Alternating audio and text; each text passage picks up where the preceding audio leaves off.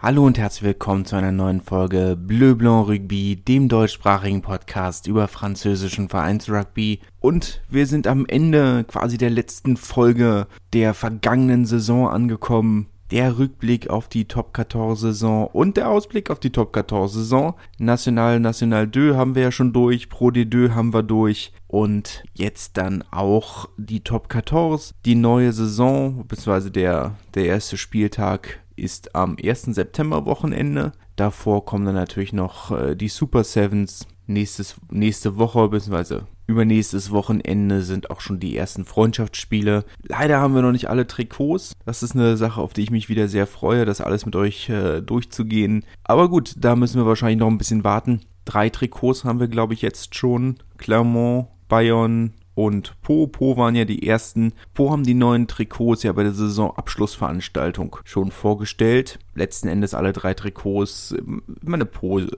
müssen wir sicherlich noch drüber reden, ähm, weil ich denke, dass ein sehr wichtiges Detail fehlt. Bayonne ist immer spannend. Ist ein sehr schönes Trikot geworden, empfehle ich sehr, sich das mal anzugucken. Aber, aber das Bayonne schafft, äh, beziehungsweise Bayern jedes Jahr das gleiche Trikot hat und es sich trotzdem jedes Jahr einzigartig anfühlt, das ist schon eine spektakuläre Leistung. Aber gut, das ist was für eine andere Folge.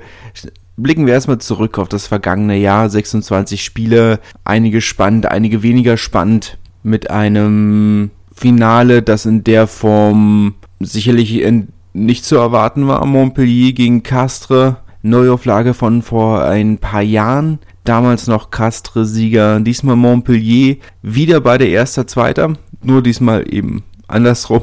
Ähm, Castres das erste Mal in der eigenen Vereinsgeschichte die reguläre Saison als Tabellenerster beendet. Das ist in sich schon ein, eine gelungene Saison. Natürlich äh, tut es weh, das Finale zu verlieren und vor allem auch in der Form zu verlieren. Da lässt sich, ähm, glaube ich, nicht drum rumreden. Gemessen an dem, was der Verein zur Verfügung hat, können sie, glaube ich, nicht meckern. Weil ich sage mal, wenn man sich die finanziellen Mittel anguckt, sind sie, ja, best of the rest. Unter ihnen finanziell Po.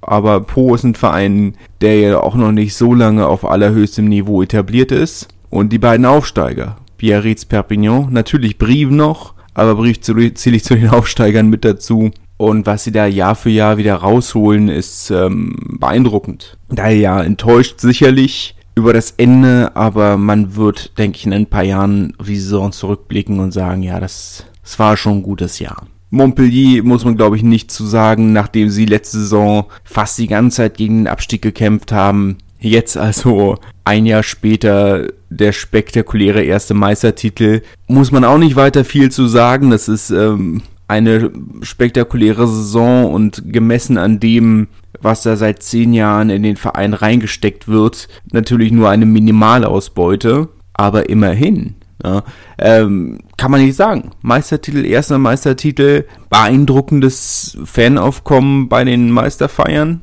und da muss man ja im Plural durchaus reden.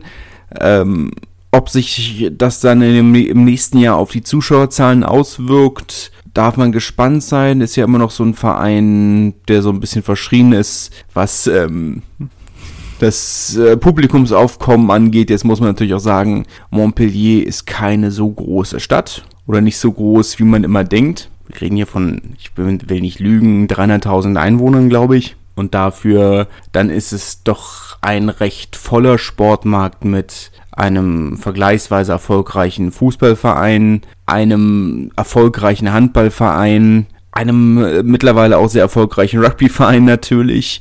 Dazu noch ähm, die üblichen anderen Sportarten, Volleyball, Basketball, ähm, wobei beim Basketball ähm, die Frauen besonders erfolgreich sind, die und das muss man in fairer Weise auch sagen, unter normalen Umständen leider nicht die Aufmerksamkeit bekommen, die sie sich verdient hätten weil das auch drauf ankommt, vor ein paar Jahren noch im äh, Eurocup-Finale gegen äh, Girona. Girona waren tatsächlich fast, äh, fast, naja, fast 20.000 Leute in der Halle. Das war schon recht beeindruckend. Montpellier sah es ein bisschen anders aus. Haben aber letzten Endes auch verloren. Also kann man nur, muss man halt auch dazu sagen. Ne?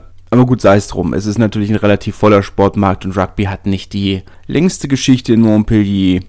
Die Vororte, klar, Da hat man einige, die, ähm, die durchaus eine längere Rugby-Historie haben, aber Montpellier selbst eigentlich nicht. Montpellier war immer eine Handballstadt und dann hat ja der MHSC, nicht MHR, MHSC, 2011 den Meistertitel gewonnen im Fußball.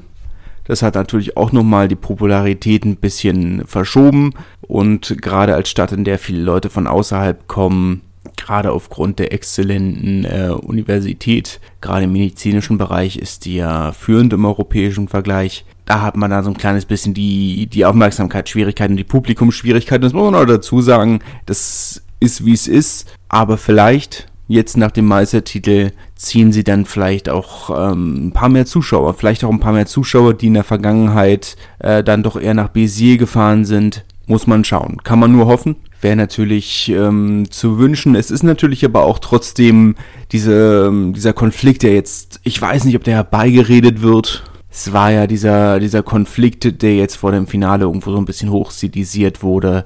Ähm, die moderne Top 14, die, die Top 14 der großen Städte, die Top 14 der Montpelliers, Lyons, Paris, ähm, gegen das alte, traditionelle, dörfliche Rugby der Subpräfekturen oder der Unterpräfekturen. Castres tatsächlich, wie ich jetzt gelernt habe, die letzte Unterpräfektur im Rugby, äh, in der Top 14. Nicht im Rugby, aber in der Top 14. Kann man draus machen, was man möchte. Ich würde da relativ wenig draus machen, aber es ist natürlich schon klar, dass man insgesamt einen, einen gewissen Wandel sieht, die, die kleineren Städte nach und nach ähm, nicht mehr so wirklich oben mithalten können. Sehen wir jetzt nicht nur bei Biarritz und Brive, selbst Perpignan, was ja jetzt auch nicht die kleinste Stadt ist, oder ich sag mal im Vergleich zu anderen Rugby-Städten nicht die kleinste Stadt Perpignan, meine, das sind immerhin 120.000 Einwohner, ich, oder zumindest irgendwas in der Richtung, da möchte ich jetzt auch nicht lügen. Und das ohne nennenswerte Konkurrenz, klar, du hast die, die Catalan Dragons, die, die in ein gewisses Maß an Zuschauern ziehen, aber ansonsten hat man ja keine sportliche Konkurrenz in Perpignan und selbst die Catalan Dragons ähm, will jetzt nicht sagen, dass sie kein, kein Fanaufkommen haben, aber ich sag mal, im Vergleich zu Sub ist das nicht so nennenswert. Zu den großen Spielen, klar. Aber insgesamt ist natürlich, natürlich haben auch die Catalan Dragons genauso wie der Theo, wie, wie der Theo Trez also Toulouse Olympique, äh, das Problem ist natürlich, wenn du gegen englische Vereine spielst in deiner regulären Saison, in deiner Saison, beziehungsweise generell auch im Pokalwettbewerb, dann hast du natürlich, das ist natürlich schön und das höchste Niveau, was du im Rugby League erreichen kannst. Aber es ist natürlich was anderes, ob du als Perpignan, als Stadt und das ist ja das, was, was so ein Verein wie USAP letzten Endes repräsentiert. Nicht den Verein. Und ich glaube, das ist der große Unterschied zwischen Vereinen wie USAP, wie Castres, wie Toulon, wie, äh, wie Brive. Sie repräsentieren eine Stadt und nicht nur den Verein. Und nicht nur einen Verein. Und das macht natürlich einen Unterschied, ob du als Stadt gegen einen Lokalrivalen wie Montpellier antrittst. Oder Narbonne in der Pro Deux. Oder Bizier. Oder ob du gegen St. Helens spielst. Das ist jetzt nichts gegen St. Helens. Aber ist, wo soll die Rivalität herkommen? Aber gut, sei es drum. Ich, ich ähm, schweife schon wieder vom Thema, aber reden wir stattdessen mal über, können wir gleich mit Perpignan weitermachen. Insgesamt eine erfolgreiche Saisonklasse gehalten, wäre sicherlich mehr drin gewesen. Auch das Relegationsspiel wäre vermutlich oder wäre vielleicht nicht nötig gewesen, wenn Paris sich nicht so hätte gehen lassen im letzten Spiel. Diese Klatsche, die sie zu Hause von Brief bekommen haben, ist wirklich unwürdig oder einem Verein wie Paris unwürdig und einer Stadt wie Paris unwürdig. Ich meine, Paris als Stadt wirbt damit, dass ihre einzige Städtefreundschaft mit Rom ist, weil ja nur Rom, weil ja nur eine Stadt wie Rom, einer Stadt wie Paris würdig sei. Und dann verlierst du haushoch zu Hause gegen Brief. Weiß man jetzt auch nicht wirklich, was man noch zu sagen soll. Es generell die Saison von, von Stade Francais eine, eine einzige Katastrophe auch gemessen an dem, was, was Herr Dr. Wild da an, an Geld rein, reinschmeißt. Aber einem gewissen Zeitpunkt muss man sich halt auch fragen, ist der Verein so kaputt? Was ist es an, an diesem Verein, der so erfolgsallergisch ist? Weil ich meine, es ist, sie haben ja einen guten Kader. So ist es nicht. Sie haben einen anständigen Kader. Sie werden auch nächstes Mal wieder einen guten Kader haben. Aber es ist, wie man aus so viel Talent so wenig Erfolg raus destillieren kann, das ist schon beeindruckend. Und jetzt verlieren sie auch zur nächsten Saison, verlieren sie einige Schlüsselspieler wie Vaisena Thalevu, der eigentlich der einzige Lichtblick in der vergangenen Saison für Paris war. Katastrophale Saison für Stade Francais. Und man, dieser Verein, selbst wenn sie Erfolg haben sollten, glaube ich, na, da sind wir auch schon wieder mit dem Problem Montpellier sie sind natürlich in einer Stadt wie Paris, hast du natürlich für so einen Verein immer große Probleme in Paris, ähnlich wie, wie, alle, wie alle großen Städte in Europa. Ähm, das, das, was heißt in Anführungszeichen das Problem, man kann es durchaus, oder in Paris durchaus als Problem bezeichnen, dass du ähm, nur wenig Leute hast, die aus Paris kommen. Und Stade Francais natürlich ein Verein war, der außerhalb von Paris nicht nur nicht populär, sondern eigentlich eher verachtet war und ist der eigentlich damals, als sie angefangen haben mit, mit dieser Moderne, mit, mit diesem Pariser Image zu, zu kokettieren, meine, es waren die ersten, die Cheerleader hatten, sie haben mit den pinken Trikots, mit, ähm, mit dem Abschaffen der Sirene und das haben sie ja damals durch Kirchenglocken ersetzt. Und das war so, so eine Dinge, Sache, wo wir gesagt haben, okay, das ist, das ist modern, das ist neu. Und das kommt natürlich im ländlichen Südfrankreich nicht so gut an. Das Problem ist, dass die jungen Leute aus Pari äh, Paris gehen stattdessen zu PSG, die ja nur alles quasi an sich gerissen haben. Meine Stade Francais sind angeblich, wenn man aktuellen Umfragen glaubt, immer noch der drittpopulärste Verein der Stadt.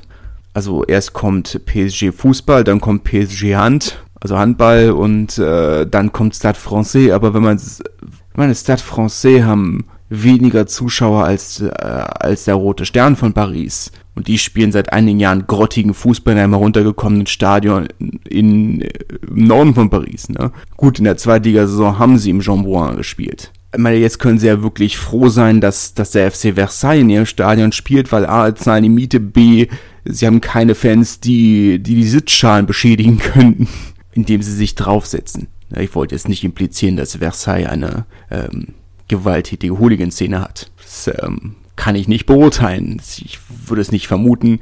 Ich meine, letzte Saison hatten sie einen Zuschauerschnitt von 254. Kann mir jetzt nicht vorstellen, dass so viel mehr von denen nach Paris reinfahren. Die PSG-Frauen haben eine Zeit lang noch da gespielt, aber die sind ja mittlerweile auch etwas weiter außerhalb. Aber ansonsten, klar, du hast, du hast jetzt das erste Mal Erstliga-Basketball. Hatte man in Paris vorher nicht. Das ist nochmal eine zusätzliche Konkurrenz. Und Racing bieten eben alles in allem besseren Rugby in einer, sagen wir mal, angenehmeren Atmosphäre. Wenn man's Erfolg ist ja eine Sache, aber vor allem ist es halt auch der Fakt, dass selbst mit abgesperrten Plätzen, und sie, also sie geben ja schon nicht mehr alle Plätze frei, selbst mit einem mit geschlossenen Tribünenabschnitten kommen sie nicht ansatzweise auf Aus Vollauslastung. Jahr zu Jahr gehen die Zuschauerzahlen runter. Das hängt sicherlich bis zu einem gewissen Grad mit der Leistung zusammen. Das hängt bis zu einem gewissen Grad mit der demografischen Veränderung zusammen. Ich muss natürlich auch sagen, dass Paris ähm, eine sehr teure Stadt ist und nicht ganz klar ist, wie viele Leute außerhalb oder wie viele Leute, sagen wir mal, selbst wenn man im Großraum Paris wohnen ja knapp 12 Millionen Menschen auf einer Fläche von, einer, von einem Drittel von Berlin. Jetzt hast du natürlich die, Reise, die Reisekosten, jetzt hast du natürlich den Fakt, dass dass Paris eine unglaublich teure Stadt ist und jetzt nochmal finanzielle Probleme sicherlich für viele dazukommen, die sagen, okay, dann können wir uns den Ausflug ins Stadion mit der Familie eben nicht mehr leisten. Was natürlich ein Problem für, für alle Vereine ist, aber es ist natürlich dieser direkte Vergleich. Ich meine, das Stadion von Jean Bouin oder Stadion Jean Bouin und der pa äh, Prinzenpark, die Dächer berühren sich mehr oder weniger. Der direkte Vergleich liegt halt nah. Und ich glaube, viele, wenn sie sich in diesem direkten Vergleich wiederfinden, werden wahrscheinlich dann doch nicht unbedingt sich für Stade Francais entscheiden. Da muss wirklich jetzt in, innerhalb der nächsten zwei, drei Jahre was Drastisches passieren, wenn, wenn dieser Verein noch gerettet werden möchte. Ansonsten, wenn das so weitergeht, ist das, ist, wird dieser Verein nur künstlich von außerhalb am Leben gehalten. Aber gut, ich war ja eigentlich bei Perpignan. Gut, ähm, einmal abgeschweift, aber haben wir Paris ab oder haben wir Stade Francais abgehakt? Ich sage, eigentlich kann man es ja trennen, Paris, Stade Francais ist Paris. Racine sehen sich ja nach wie vor nicht als Pariser Verein, sondern ähm, als Verein der 92 von den Hauts de Seine, von dem Departement um Colombe, nicht als Pariser Verein. Gut, kann man auch drüber diskutieren, aber naja. Das ist die Eigendefinition. Jetzt ist natürlich, jetzt haben sie ihr Stadion in Paris gebaut. Das ist dann natürlich schwer zu sagen, sie sind kein Pariser Verein mehr. Zumal sie auch dämlich wären, quasi diese Zielgruppe zu ignorieren. Aber sei es drum. Perpignan können absolut zufrieden sein. Sie haben die Klasse gehalten. Das war das Ziel für diese Saison. Ja, sie haben diesen Umweg über die Relegation gemacht. Und ich bin mir sicher, jetzt, wo sie sich etabliert haben, was heißt etabliert haben, das zweite Jahr ist ja dann oftmals doch schwerer als das erste. Und es wird auch nicht einfacher, aber ich glaube schon, dass so dieses, sie haben zumindest diesmal geschafft, was sie, was sie beim letzten Mal nicht geschafft haben, nämlich die Klasse gehalten. Und ich bin mir sicher, dass es einem Verein wie Perpignan eine ganze Menge Sicherheit gibt. Du hast viel Kontinuität. Klar, Patrick Aleta äh, tritt jetzt zurück, stattdessen wird David Marty, Clublegende, ähm, den Cheftrainerposten übernehmen, aber er war ja letzte Saison schon da, unter anderem mit der U23, aber eben auch als Skills Coach und Backs Coach. Da ist die Kontinuität da. Es gab keinen riesigen Kaderumbruch. Man wird weiter auf diese breite Basis setzen und ich glaube, auch wenn es nächste Saison sicherlich ein drei, vielleicht vier Kampf um den Klassenerhalt wird, ähm, würde ich Bier, äh, Perpignan da deutlich bessere Chancen einräumen als naja, vielleicht nicht allen Mitkonkurrenten, aber dem einen oder anderen Mitkonkurrenten. Biarritz haben es nicht geschafft, sind direkt wieder runter. Das war in der Form erwartet, letzten Endes auch sehr eindeutig. 19 Punkte Rückstand auf, auf Perpignan. Äh, war in der Form erwartet. Ich möchte aber trotzdem sagen, dass ich nicht finde, dass es eine schlechte Saison für Biarritz war. Und es klingt, klingt erstmal komisch, ich weiß, aber Biarritz war für mich auch so ein Verein, wo ich gedacht habe, das ist doch, das Stadion ist leer. Es sind nur irgendwo zweieinhalbtausend Leute, warten sie in der, in der Pro de im Schnitt im Stadion. Zweieinhalbtausend oder irgendwas in der Richtung. Ich dachte, der Verein ist auch eigentlich durch. Ja, du hast, es waren diese katastrophalen Jahre in Folge, wo sie viermal in Folge theoretisch zwangsabgestiegen sind, aber sich dann in letzter Sekunde irgendwie noch gerettet haben. Und war so gut wie niemand mehr im Stadion. Und ich dachte, okay, na gut, du hast jetzt auch die letzten beiden Rennen, die ins Stadion gehen und danach ist durch, ne?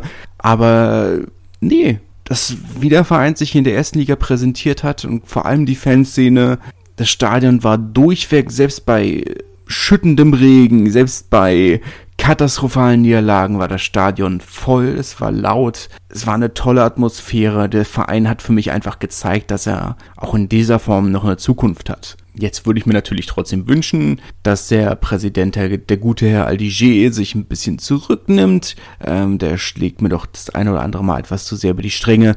Aber insgesamt bin ich wirklich überzeugt, dass der Verein eine Zukunft hat. Und das war ich bisher nicht. Und daher würde ich sagen, für mich ist es eine absolut positive Saison. Dass sie den Klassenerhalt nicht schaffen, das war am Vornherein relativ klar, damit hat niemand gerechnet. Aber dass sie sich so positiv präsentieren können, ich glaube, das hat ihnen als Verein sehr gut getan. Das wird ihnen nochmal Sponsoren bringen oder Sponsoren Gelder bringen. Und das ist, ähm, ist eine sehr schöne Sache. Kann man nicht anders sagen. Brief auf dem zwölften Platz ähm, von Stade Français. Inkompetenz gerettet letzten Endes. Weiß nicht, ob sie sich in der Relegation so gut geschlagen hätten die auch ein Verein, der sich auswärts sehr, sehr schwer getan hat. Am Anfang sehr gut losgelegt, muss man sagen, mit den äh, vier Heimsiegen in Folge, auch sehr eindeutige Heimsiege dabei und dann komplett eingebrochen. Hatten ja ursprünglich am Anfang der Saison die Top 6 als Ziel ausgegeben, aber in der aktuellen Form ist es halt, was heißt in der aktuellen Form, ist es nicht realistisch. Brief ist finanziell nicht gut,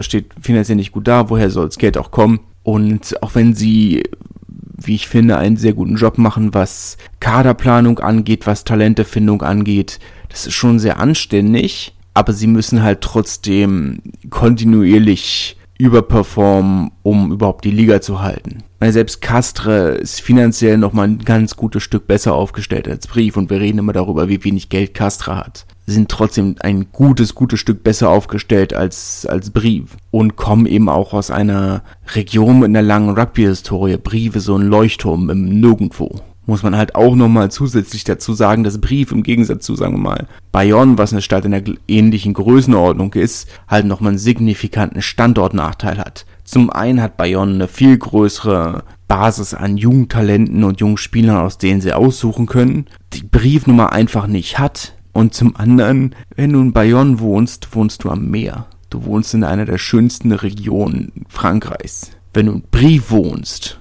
wohnst du in Brief. Und das kann man doch wirklich niemandem wünschen. Entschuldigung, falls jemand aus Brief da wohnt, aber ich äh, kenne zwei Personen aus Brief und die haben mir beide gesagt, dass Brief die hässlichste Stadt ist, in der sie je gewohnt haben. Und die eine Person wohnt immer noch im Brief.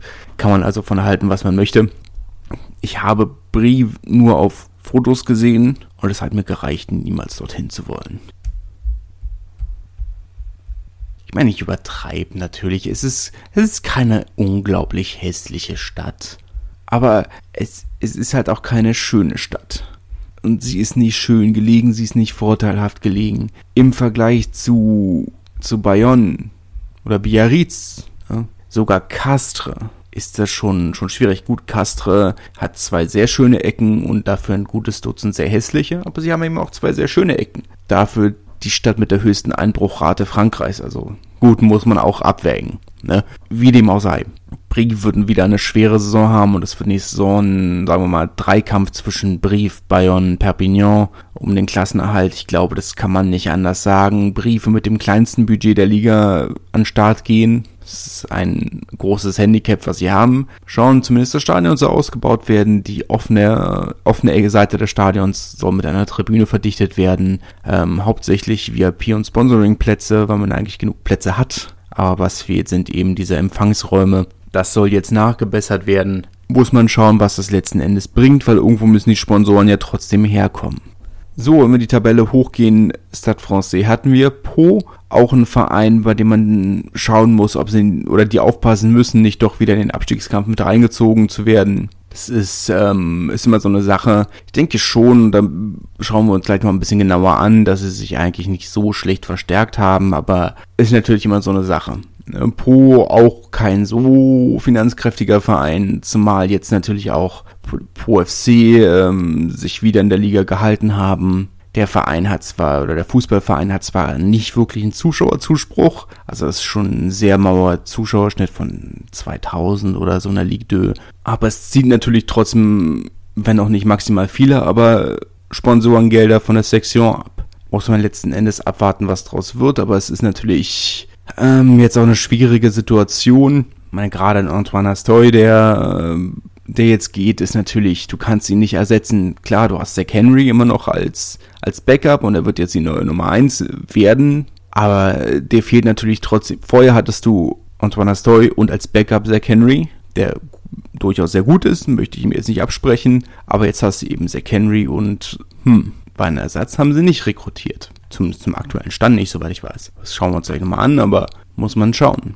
Ansonsten zehnter Platz. Ähm, sie hatten die Chance, wenn sie ein, zwei Spiele gerade, dass du das Spiel äh, bei Stade Francais ein bisschen besser gemanagt hätten, hätten sie noch ähm, sich vielleicht Hoffnung auf den achten Platz und also am Champions Cup Platz machen können. Es wäre sicherlich sehr wichtig gewesen. Ansonsten weiß ich nicht, ob der Verein wirklich so zufrieden sein kann. Sie treten halt seit einer halben Ewigkeit auf der Stelle. Und das kann es halt auch nicht sein. Sie geben sich viel Mühe, das ist nicht der Punkt, aber sie treten halt seit Ewigkeiten auf der Stelle. Lyon haben es tatsächlich geschafft, sich nochmal tabellarisch nochmal zu verschlechtern im Vergleich zur letzten Saison. Hatte ich auch nicht gedacht. Das ähm, ist eine ähm, enttäuschende Saison. Ja, sie haben den Challenge Cup gewonnen, der erste große Titel seit dem, seit dem Wiederaufstieg. Oder der erste Titel überhaupt, ein großes Ansichtssache, aber der erste Titel seit dem Wiederaufstieg kann man sich nicht beschweren, aber der neunte Platz ist schon eine mittelschwere Katastrophe, wenn man, wenn man ganz ehrlich ist. Jetzt hat der eine oder andere Spieler, wie, wie Lima Sopoanga, nicht so eingeschlagen, wie er sollte. Das Problem hatten einige Vereine, Gani Laumape zum Beispiel, bei Stade Francais war ein Komplettflop. Aber, naja, ne, ähm, für Lyon ist es, äh, ja, eine katastrophale Saison eigentlich. Also nicht mal, sich nicht mal über einen regulären Weg für den Champions Cup zu qualifizieren, ist enttäuschend. Toulon hätten das eigentlich geschafft. Achter Platz war das Minimalziel. Muss man auch sagen, spektakulär letzten Endes. Anfang des Jahres waren sie noch auf dem Abstiegsplatz, auf dem letzten Platz sogar, mit einigen Spielen weniger, aber trotzdem. Sie haben sich spektakulär wieder zurückgekämpft, konnten zwischenzeitlich sogar vom sechsten Platz noch träumen, hätten sich jetzt aber zumindest auf regulärem Wege für den Champions Cup qualifiziert, sind in Challenge Cup Finale gekommen, dadurch, dass sie das Finale verloren haben und Lyon nun mal gewonnen hat, sind sie jetzt nicht im Champions Cup.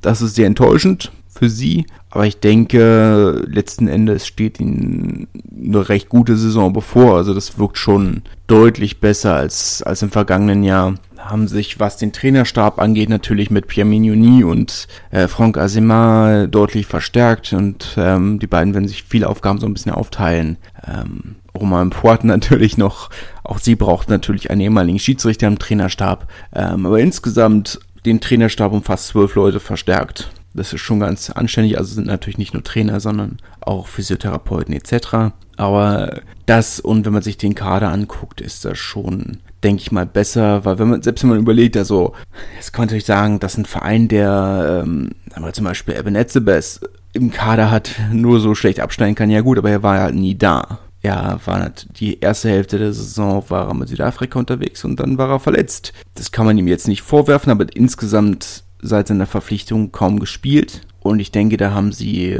einige sehr sinnvolle ähm, Veränderungen im Kader vorgenommen, dass das eine deutlich bessere Saison wird. Clermont, siebter Platz, denke ich, deutlich besser als das, was es war war insgesamt eine maue Saison, aber für die maue Saison war es ein gutes Ergebnis. Siebter Platz, Champions Cup, Ziel erreicht, Punkt hinter, weiter geht's, Umbruch erfolgt, hoffentlich der nächste. Muss man schauen. Ich meine, so lange ohne Frank, nachdem Frank Asimar war er elf Jahre Trainer. Ja, John Gibbs war ein Teil davon Co-Trainer, aber es ist trotzdem ein riesiger Schritt. Und jetzt erfolgt diesen Sommer der Umbruch im Kader. Ich glaube, Clermont hatte schon lange keinen so großen Umbruch im Kader mehr. Also selbst, letzte, selbst letztes Jahr sind ja nur zwei Spieler gekommen und zwei gegangen. Dieses Jahr ist da schon ein vergleichsweise großer Umbruch. Muss man schauen, wie sie das verkraften. Racing auf dem sechsten Platz. Ja. Ja. Ähm, ähnlich wie Clermont eine maue Saison gespielt, letzten Endes insgesamt. Und dafür können sie dann wahrscheinlich schon recht zufrieden sein. Aber klar ist halt auch, dass er nächstes Jahr mehr kommen muss. Da lässt sich nicht drum rumreden, da muss nächstes Jahr deutlich mehr kommen. Aber für das, was es für eine Saison war, war es ganz anständig. Champions Cup Halbfinale ist auch okay. Punkt hinter. Punkt lassen wir einfach mal so stehen. Ne? La Rochelle, fünfter Platz in der Liga, enttäuscht? Eigentlich nicht enttäuscht. Sie hatten, haben etwas später angefangen, richtig zu spielen, war ein Mauerstart, aber auch da eben ein riesiger Umbruch im Trainerstab. Anfang der Saison haben ein bisschen gebraucht, um sich in diesem neuen Team zu finden. Und als sie das dann getan haben, wurden sie sehr, sehr gut.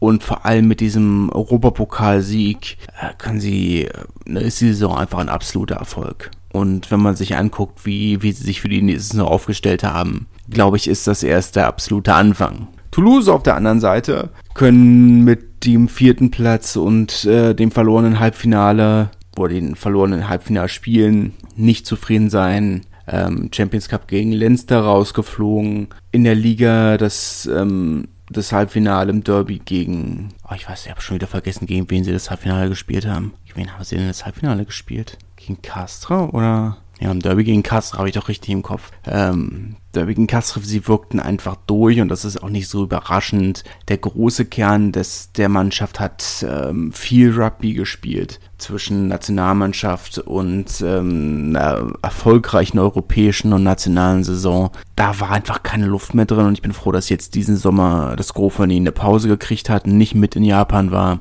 dass sie einfach mal ein bisschen die Batterien leer kriegen. Jetzt wird's wird's eine Saison, in der sie sich wieder voll reinwerfen werden, damit sie den Nationalmannschaftskader für für die Heim WM schaffen. Wobei ich denke bei vielen, dass, keine, dass das nicht unbedingt ein Problem sein wird, aber sei es drum enttäuschende Saison insgesamt natürlich auch mit mit der ganzen Corona-Situation und allem drum und dran, wo sie gerade über die Weihnachtszeit einige Ausfälle hatten. Ähm, nicht wirklich spielen konnten und dann einige ähm, sehr volle Wochen hatten. Äh, von daher ist das, ähm, die, die Gründe sind klar und die Gründe sind offensichtlich, aber ich meine, sie hatten ja einen phänomenalen Saisonstart und danach wurde es dann kontinuierlich schlechter. Ich glaube, jetzt, wo sie die Batterien einfach mal so ein bisschen, ein bisschen aufladen konnten, muss man sich für die nächste Saison jetzt nicht äh, die gigantischen Sorgen machen. Anders sieht's aus in Bordeaux, die letzten Endes mit dem Halbfinale aus auch sehr unzufrieden sein müssen.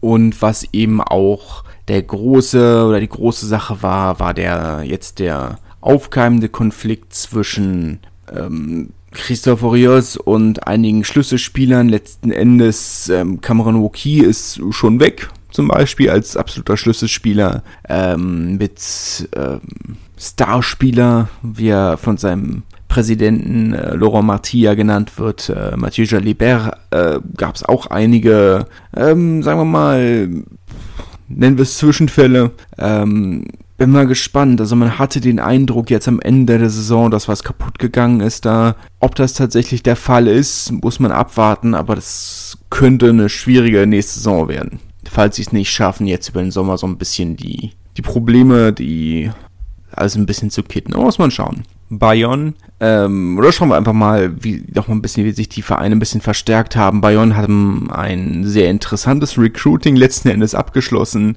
Ähm, eine interessante Mischung aus jungen und etwas erfahreneren Spielern. Abgegeben an Schlüsselspielern haben, haben sie eigentlich nur Hugo Bonifaz. Ansonsten, gut, Sean Fenter war schon ein sehr wichtiger Spieler, aber halt auch nicht mehr der Jüngste, ne? der geht jetzt nochmal von letztes Jahr für zwei Jahre nach Montauban, gut okay. Ähm, Asier Usaranga ähm, könnte auch durchaus ein schmerzhafter Abgang sein, aber dritte Reihe ist immer so eine Sache, muss man schauen, wie es reinpasst. Ähm, Letztendlich haben sie eine ganze Menge Erfahrung verpflichtet, unter anderem eben mit Camille Lopez und äh, Maxime Machnot, der ja auch eine herausragende Saison gespielt hat. Im Gegensatz zu Camille Lopez, wenn man ehrlich ist, aber sie haben sich eine ganze Menge Erfahrung geholt. Ähm, Tausch mit Castre gab es dafür in der dritten Reihe. Äh, Mateaki Kafatolu kann durchaus auch eine gute Verstärkung sein. Ähm, Pierre Huguet von Carcassonne sicherlich auch eine gute Verstärkung, auch wenn bei man bei ihm natürlich schauen muss, wer sich auf Top 14 Niveau schlägt. Herausragend wird sicherlich Manuel Entdecker, kommt aus Oyonnax, uruguayanischer zweite Reihe Stürmer, der, ähm, der jetzt über den Sommer wieder für die Nationalmannschaft herausragende Leistung gezeigt hat. Ansonsten Quentin Béthune von Stade Francais in der ersten Reihe wird sicherlich spannend. Ähm, Pascal Coté muss man schauen. Ist natürlich jemand, den ich schon, schon eine ganze Weile kenne. Ähm, noch aus Narbonne, auch schon Ewigkeiten in Narbonne gewesen. Alleine vor einem Abendspiel äh, oder am Abend vor einem Spiel zwei Flaschen Wein alleine zu trinken. Schon nach, ähm, ich weiß nicht, wie er sich so lange als Profi gehalten hat. Es ist schon beeindruckend. Ähm, ich wäre als Nicht-Profi dafür wahrscheinlich äh, undurch gewesen. Aber gut, ähm, naja. Ansonsten natürlich Jason Robertson, der auch insgesamt eine sehr gute Zweitligasaison gespielt hat in Narbonne. Äh, muss man schauen, es ist schwierig, vornherein immer schwierig zu sagen. Natürlich werden sie eine sehr schwierige Saison haben. Ähm, und sie werden sicherlich Mitfavorit für den Abstieg sein. Aber es, es, es wird halt eine unglaublich spannende Saison. Kann man vornherein nur schwer sagen. Brief hatten eine ganze Reihe nennenswerter Abgänge. Kann, möchte ich jetzt nicht im Detail durchgehen, sonst wird zu lang. Haben sich interessant verstärkt. Marcel van der Merwe, ähm, südafrikanischen Nationalspieler, kommt von londonischen Spieler, den auch Bayonne gerne gehabt hätte. Hat sich letzten Endes sehr überraschend doch für Brief entschieden. Aber Brief hatte eben halt auch, ich glaube, die haben für ein, zwei Spieler sehr, sehr viel Geld ausgegeben, sehr viel mehr Geld, als sie normalerweise ausgeben würden. Ähm, aber da war sehr dringender Handlungsbedarf, gerade in der ersten Reihe. Ähm, das Gedränge war letzte Saison nicht gut. Und dann haben sie noch aus diesem ohnehin schon mittelmäßigen Gedränge Schlüsselspieler abgeben müssen. Daher Marcel van der Merwe sicherlich eine sehr, sehr wichtige Verpflichtung. Ansonsten Rodrigo Boni, den wir ja unter anderem äh, aus Wann schon gesehen haben, was er leisten kann, war ja ansonsten vorher Teil des ersten Argentinien-Teams, das gegen die All Blacks gewonnen hat. Ansonsten muss man schauen. Acht Spieler haben sie verpflichtet, davon sechs im Sturm. Da war Handlungsbedarf, muss man in Fairness sagen sie werden natürlich trotzdem weiter gegen, gegen den Abstieg spielen, da, da lässt sich nicht drum herum reden. Wird, ähm, wird eine spannende Saison letzten Endes. Aber Brief Bayonne sehe ich so als die beiden Favoriten für, sagen wir mal, Brief Direktabstieg und Bayonne, weil ich Optimist bin und Bayonne eigentlich schon ganz gerne mag, ähm, als Relegationskandidat. Ich glaube, Perpignan ist wahrscheinlich nochmal ein kleines Stück besser. Einfach, weil sie die Erfahrung von dieser Saison haben. Hat Brief auch, aber ich glaube, Perpignan ist nochmal ein kleines bisschen, kleines Stück drüber. Vielleicht. Schauen, es wird zwischen den drei Mannschaften oder zwischen den drei Vereinen wird sich's ausmachen. Wer es letzten Endes wird, mal schauen. Castre ähm, haben sich ganz anständig verstärkt. Ähm, mehr wieder Spieler, die eigentlich so ein bisschen unter unterm Radar geflogen sind. Ein, eine, ein Spieler möchte oder über einen Spieler möchte ich reden. Leone Nakarawa. Eine Verpflichtung, die eigentlich nicht in das Profil von, von Castre passt. Großer Name, kein, normalerweise, wie gesagt, Spieler, die so ein bisschen unterm Radar fliegen. Das haben sie dieses Mal überhaupt nicht. Leone Nakarawa wird noch letztes Jahr in Castre spielen. Ähm, galt ja lange als bester zweite Reihe Stürmer der Welt, hat letzte Saison aber absolut enttäuscht in Toulon. Die französische Presse ist sich allerdings einig, wenn jemand nochmal das Beste aus ihm rausholen kann, dann ist es Pierre-Henri Broncon. Muss ich mich erstmal darauf verlassen. Ähm, möchte nicht sagen, dass die Saison von Castre mit ihm steht oder fällt, aber es wird natürlich ähm, spannend. Er hat natürlich eine sehr große Motivation, möchte noch zur WM äh, mitfahren. Dafür muss er jetzt ein gutes Jahr zeigen. Clermont, wie gesagt, der größte ähm, Umbruch seit langem. Kotaro Matsushima nach einem sehr guten ersten Jahr, ein sehr maues zweites Jahr geht weg, geht wieder zurück nach, geht weg, ja, geht weg, aber geht wieder zurück nach Japan. Ähm, Tani Wili wechselt zu Bordeaux. Wesley Fofana hat, äh, oder Fofana vielmehr, hat äh, gestern Abend tatsächlich seine Rennen, seine Frührente bekannt gegeben. Ähm, hat letzte Saison ja schon das Gros verletzt gefehlt. Es war klar, dass er nicht mehr viel geht. Äh, Camille Lopez, wie gesagt, geht zu Bayonne. Äh, Morgan Parra wechselt zu Stade Francais. Damit hast du schon, sagen wir mal, drei Spieler, die ähm, für Clermont stehen wie kaum, kaum andere. JJ Hanrahan hat enttäuscht, wechselt äh, vorzeitig äh, weg von Clermont zu den Newport Grand Dragons. Ähm, Sipili Falatea wechselt zu Bordeaux, auch ein großer oder nennenswerter Abgang. Ähm, da geht schon sehr viel Clubgeschichte. Stattdessen kommen gerade auf der Zehnerposition ähm, mit Anthony Belot und Jules Plisson zwei Zehner, die vielleicht nicht unbedingt äh, die besten letzten Jahre hatten. Anthony Belot äh, hat in Toulon immer nur dritte Geige gespielt. Jules Plisson in La Rochelle auch letzten Endes. Ähm, hat diese Saison, glaube ich, zwei Spiele gemacht. Das sind jetzt noch nicht unbedingt ähm, die Namen, die Vertrauen in mir wecken, dass es eine bessere Saison wird. Bautista Del Gui kommt von Perpignan. Ich glaube, das ist auf der anderen Seite schon eine Verpflichtung, die äh, schon Sinn ergibt. Louis Gaudener auf der dritten Reihe von Stade Francais. Mal eine eine der, der Kernprobleme letzten Endes von Clermont, dass sie unter anderem viel Geld auf Thomas Lavanini gesetzt hatten, der nun zwischen Verletzungen und Sperren auch sehr oft ausgefallen ist. Einer der Flops der Recruitment diese Saison. Aber es ist schwer zu sagen, aber wenn ich mir die, die Transferliste so angucke, habe ich nur bedingt Vertrauen, dass es besser wird. Jetzt hast du natürlich Morgan Parra war die gesetzte Nummer 1, Sebastian Bézy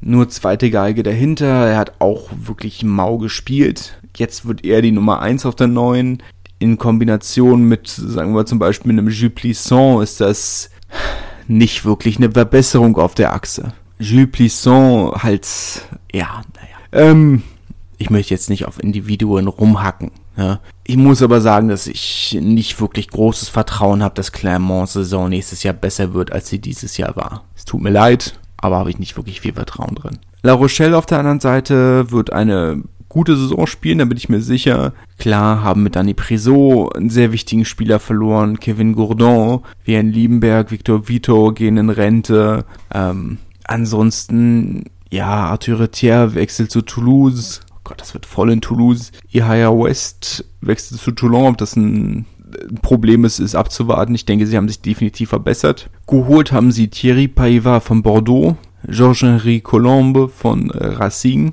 Canton Lespioc von Po, Ultan Diane von Connacht, der zwar irischer Nationalspieler ist, aber mit französischen Eltern, Johan Tonga von Racing, Antoine Hastoy von Po, UGC Soitini von äh, Bordeaux, mein samoanisch ist immer noch Mau, und Teddy Thomas von Racing. Das ist schon, wenn man sich anguckt, was gekommen ist, sieht das schon sehr anständig aus. Das kann nochmal als Saison, kann ich mir vorstellen, dass das nochmal ein Stück besser wird als letztes Jahr. Lyon haben zwei nennenswerte Abgänge, denke ich. Ähm, Pierre-Louis Barassi, der ist junge Center, wechselt zu Toulouse Und Charlie Inata wechselt zu Leinster. Nicht besonders begeistert von ihm, bisher der Verein, weil er ihn anscheinend ähm, zwei Wochen lang weiß gemacht hat, er wird die Verlängerung unterschreiben und dann von heute auf morgen anscheinend äh, zu Leinster gewechselt ist. Schwierig, kann man von außerhalb nicht beurteilen, aber begeistert sind sie von ihm nicht.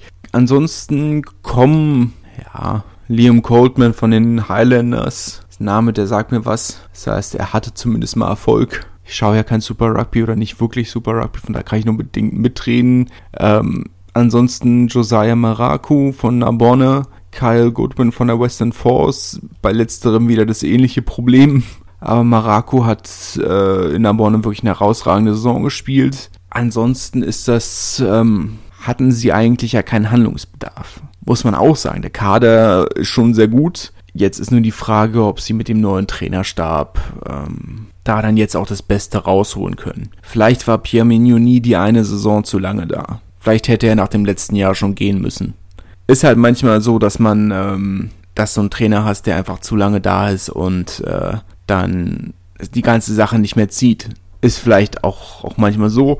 Ähm, insgesamt denke ich aber, dass sie, dass Lyon nächste Saison deutlich besser sein wird, deutlich besser sein muss, letzten Endes. Montpellier, letzten Endes für meine Begriffe eigentlich nur ein, ein Abgang, der wirklich eine Riesenrolle spielt, nämlich Guillaume Girardot. Der in Rente geht natürlich einer der ähm, nennenswertesten Spieler in der Geschichte des französischen Rugbys. Fulgence Ouedraogo natürlich auch als Kapitän, als, ähm, sag mal, als Identifikationsfigur, äh, auch ein nennenswerter Abgang, aber er wird sicherlich in einer deutlich präsenteren Rolle vor Ort bleiben als, als Girardot. Benoit Payog, sportlich ne, nicht der riesige Abgang, aber natürlich auch einer von den, von den Namen, die man ähm, vermissen wird. Lange in äh, Montpellier gewesen. Henry Pollard äh, wechselt zu den Leicester Tigers.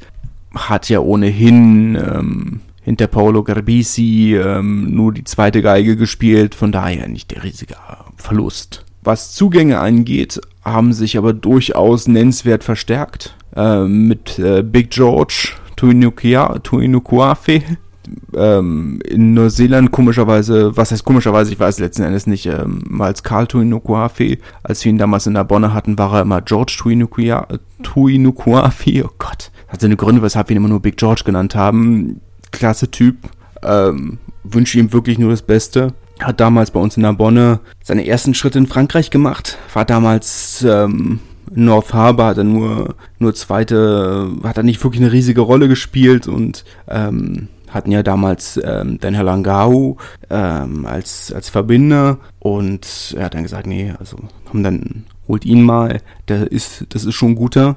Äh, Dan ja mittlerweile ähm, wichtiger Teil der, der Auckland Blues, also des, der Super Rugby Franchise der Blues, als ähm, Skills und Backs Coach und haben dann, haben ihn dann geholt und ähm, super lieber Typ super lieber Typ, ähm, kann, kann ich nur wiederholen, ganz, also ein klasse Mensch, wünsche ihm wirklich nur das Beste ähm, und hoffe, dass er mit Montpellier eine ganze Menge Erfolg hat. Klasse Typ.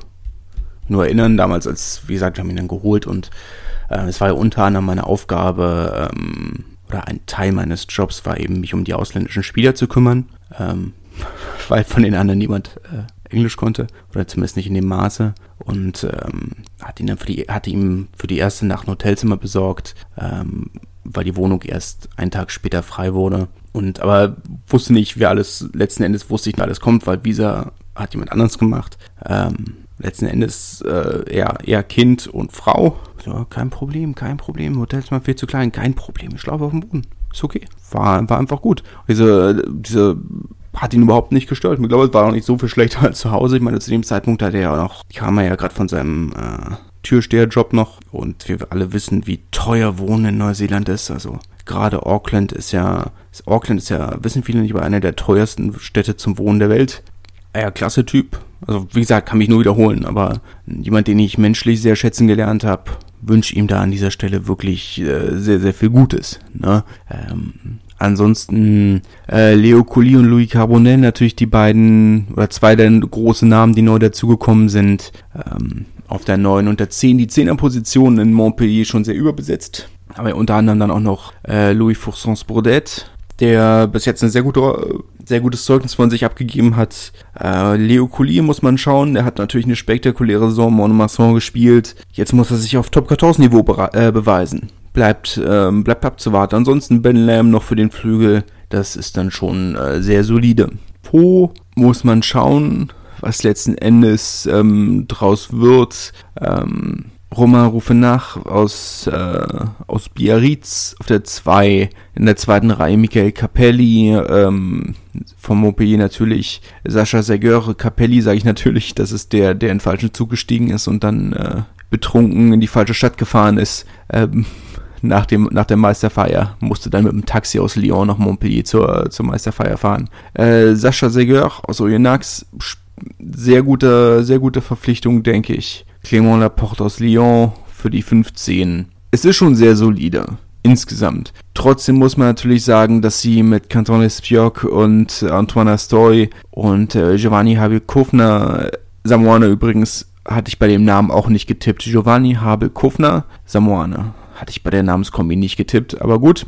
Aber sie haben natürlich drei Schlüsselspieler abgegeben. Es kann, kann wieder ein schwieriges Jahr werden für, für Po. Nicht, dass ich denke, sie haben viel falsch gemacht. Ich glaube, also auch, auch Abel Kufner, der ja nun wirklich einer der wichtigsten Spieler war, haben sie mit ähm, Sekou Makalu, der ja nun fest äh, oder zumindest noch ein weiteres Jahr zu Po kommt und, und Sascha Seguer durchaus gut ersetzt. Aber es kann, kann ein schwieriges Jahr werden für Po.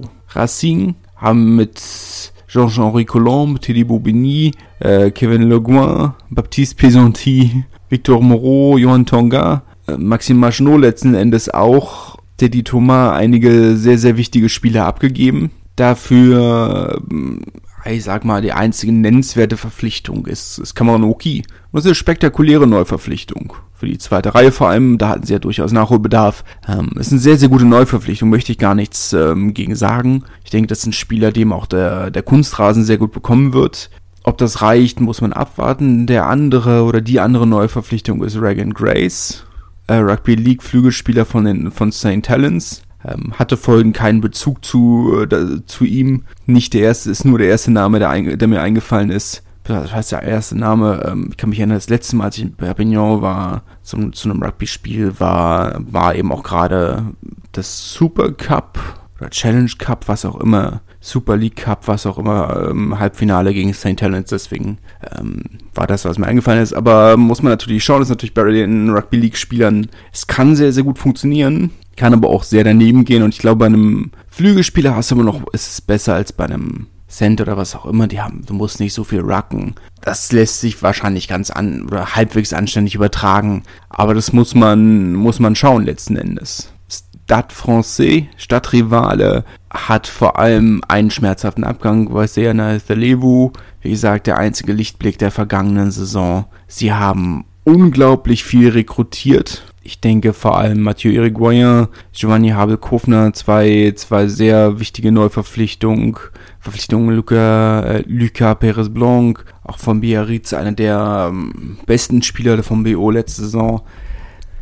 Aber insgesamt ist das, ähm, weiß ich nicht, ob das wirklich eine, die Veränderungen sind, die die Stade Francais wieder in die Erfolgsspur bringen. Racing startet von einem ganz anderen Niveau. Wenn sie eine mittelmäßige, mittelmäßige Offseason haben, dann ist das jetzt nicht so das Problem. Stade Francais brauchen wirklich drastische Veränderungen und ich weiß nicht, ob sie die getätigt haben. Ist schwer zu sagen. Toulouse hat vor allem in der Hintermannschaft ordentlich, ich möchte wollte zuerst sagen, nachgebessert, weil es gab eigentlich ja keinen Nachbesserungsbedarf. Paul Grau ist die vierfach gefühlte Viertbesetzung der neuner Position, kommt von Agen. Pierre-Louis Barassi hatten wir schon angesprochen aus Lyon. Arthur Retière von La Rochelle, Mervyn Jaminet von, von Perpignan, Ange Capuazzo von Grenoble. Das wird voll in der Hintermannschaft. Bleibt abzuwarten, aber es wird voll in der Hintermannschaft. Toulon haben auch einmal groß umgeräumt. Louis Carbonell natürlich der nennenswerteste Abgang. Ein Spieler, bei dem es ja, oder bei dessen Abgang es seit, äh, seit Monaten Proteste der Fanszene gibt. Ähm, kommt ja aus der eigenen Jugend, kommt aus der Region. Ähm, Spieler, der, den die Fans sehr am Herzen oder ins Herz geschlossen hatten. Aber auch ein Spieler, der nie konstant seine Leistung abgerufen hat, wie er musste. Er hat, äh, seit sein Abgang feststeht, hat er herausragend gespielt, aber ich weiß nicht, ob das dann einfach so, der, so das Zeichen ist. Er hat sich, so, es ist viel Druck abgefallen, er fühlt sich jetzt viel wohler. dann wäre es natürlich sehr sinnvoll, dass er geht. Gekommen ist eine ganze Menge Können und Talent. Dani Preso, Teddy, äh, Teddy Bobigny, äh, Citele Kitemani, Benoit Payorgi, Haya West, äh, Vaisena Levu, Jeremy Sanzel, das ist schon sehr solide, was sie da gemacht haben. Toulon wird, denke ich, eine deutlich bessere Saison haben. Sie werden vielleicht zwei, drei Spiele brauchen, um reinzukommen, aber dann wird es, denke ich, schon steil bergauf gehen. Aber auch nur steil im Vergleich zu den Saisons, die sie bis jetzt hatten, aber insgesamt bergauf. Bordeaux müssen auch ein bisschen umbauen. Es bleibt gespannt, so viel Spielraum hatten sie am Salary Cap gar nicht. Ähm, nennenswerter Neuzugang eigentlich Tani Willi nur im Center. Haben da ja mit äh, Cetini ähm, durchaus Qualität verloren. Ansonsten ist das solide, aber ich glaube, das, was eher über den Erfolg von, von Bordeaux in der, letzten, äh, in der nächsten Saison ähm, entscheiden wird, ist, wie tiefgreifend diese inneren Konflikte sind. Das muss man ein bisschen beobachten, weil das könnte natürlich ein, ein riesiges Problem werden. Ansonsten, meine, wir haben gesehen, was, was Christoph Rios mit, mit Oyonnax machen kann. Und wenn er diese Dinge mit Oyonnax machen kann, oder wenn, wenn er mit Oyonnax den sechsten Platz holen kann, kann er auch mit Bordeaux selbst in mittelmäßiger Besetzung den Titel holen. Und daher mache ich mir darum nicht den Punkt. Die Frage ist eher, wie groß ist dieser Riss zwischen Christoph Rios und äh, und der Mannschaft und man möchte jetzt nicht irgendwie, es sind jetzt auch keine Gerüchte, die, ähm, keine Gerüchteküche, die irgendwie gekocht wird irgendwo. Das sind Dinge, die beide Seiten, Urios und äh, die mehrere Spieler, auch mehrere namhafte und Schlüsselspieler in der Form betont haben. Und unter anderem ja auch einer der Gründe, warum Cameron Wookie letzten Endes auch vor Ablauf seines Vertrages gewechselt ist. Bleibt abzuwarten.